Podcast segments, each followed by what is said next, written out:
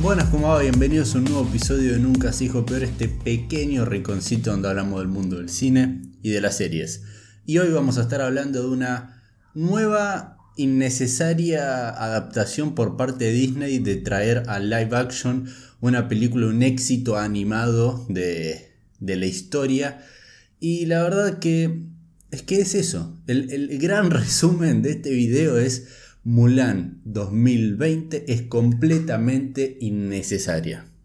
Mulan es una película de Disney dirigida por Nikki Caro, una directora neozelandesa, y esta película adapta a formato live action la película del mismo nombre en 1998.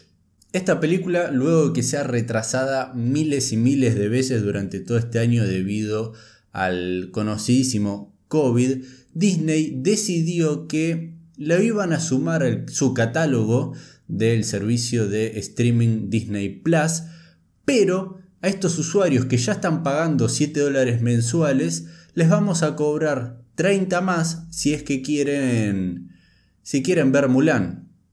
Excelente, excelente negocio, ¿no? Desde ya, este negocio no creo que vaya a ser muy bueno para Disney.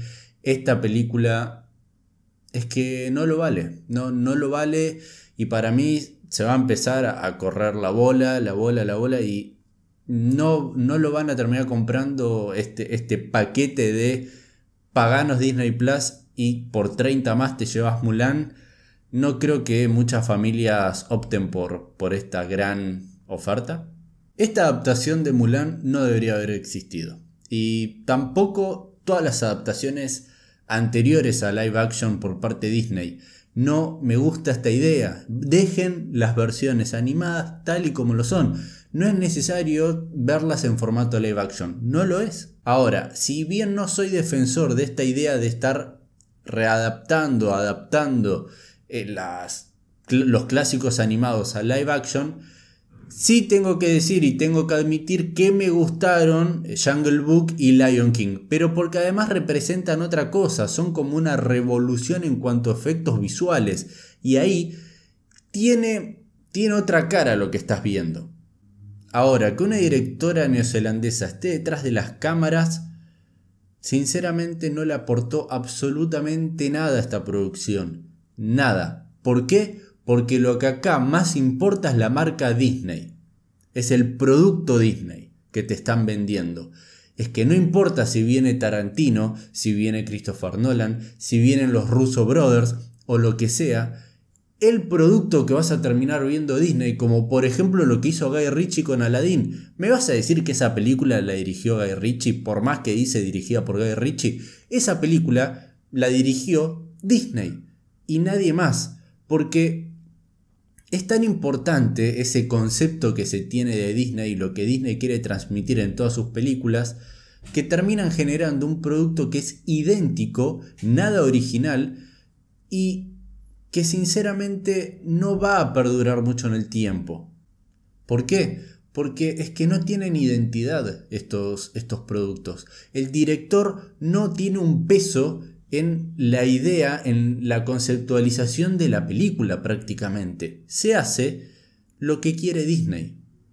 Ves una película ahora de la nueva era de Star Wars, ves una película de Marvel, ves una película de las nuevas adaptaciones live action de los clásicos animados. Todos tienen esa misma sensación. Y sinceramente ya esto me tiene bastante cansado. Ahora hablemos de los aspectos positivos de esta película que para mí es simplemente 1. La estética. Visualmente esta película es fantástica y creo que hubiese tenido un mayor impacto en el cine.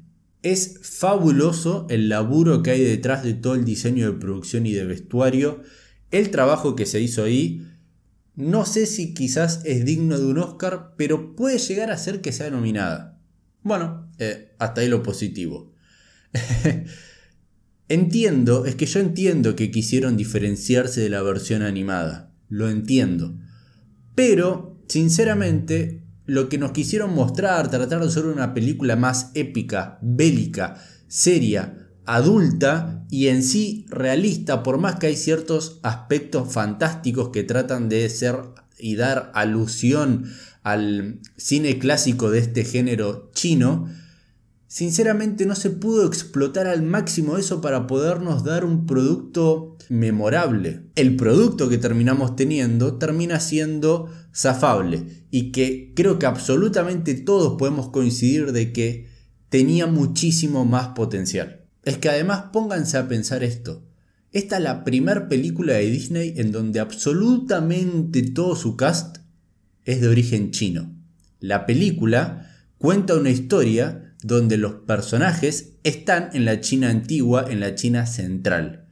¿No creen que hubiese sido muchísimo más importante, impactante y hasta histórico dentro del mundo Hollywood que esta película sea hablada en idioma chino? No sé, es, lo pregunto. Es la idea que yo tengo. ¿No hubiese sido mejor en vez de... Sabes que están en ese lugar, que todos son chinos, pero hablan en inglés? Pero bueno, y ustedes la vieron, la van a ver. Si la vieron, ¿qué les pareció? ¿Qué versión prefieren? Me parece que absolutamente todos vamos a estar de acuerdo en si tenemos que elegir una o la otra, es tomar la versión animada. Coméntenmelo, saben que me pueden encontrar en Instagram como nunca se dijo peor. Y por favor, si te gusta el contenido que realizo, por favor suscríbete y ponele me gusta a este video que a mí me ayudaría una barbaridad. Y por qué no compartirlo con tus amigos cinéfilos y debatamos. ¿Esta Mulan es digna de ver? ¿Tiene sentido? ¿La recomendarías? ¿Sí o no? Y muy bien sabes que me puedes volver a encontrar en un próximo episodio.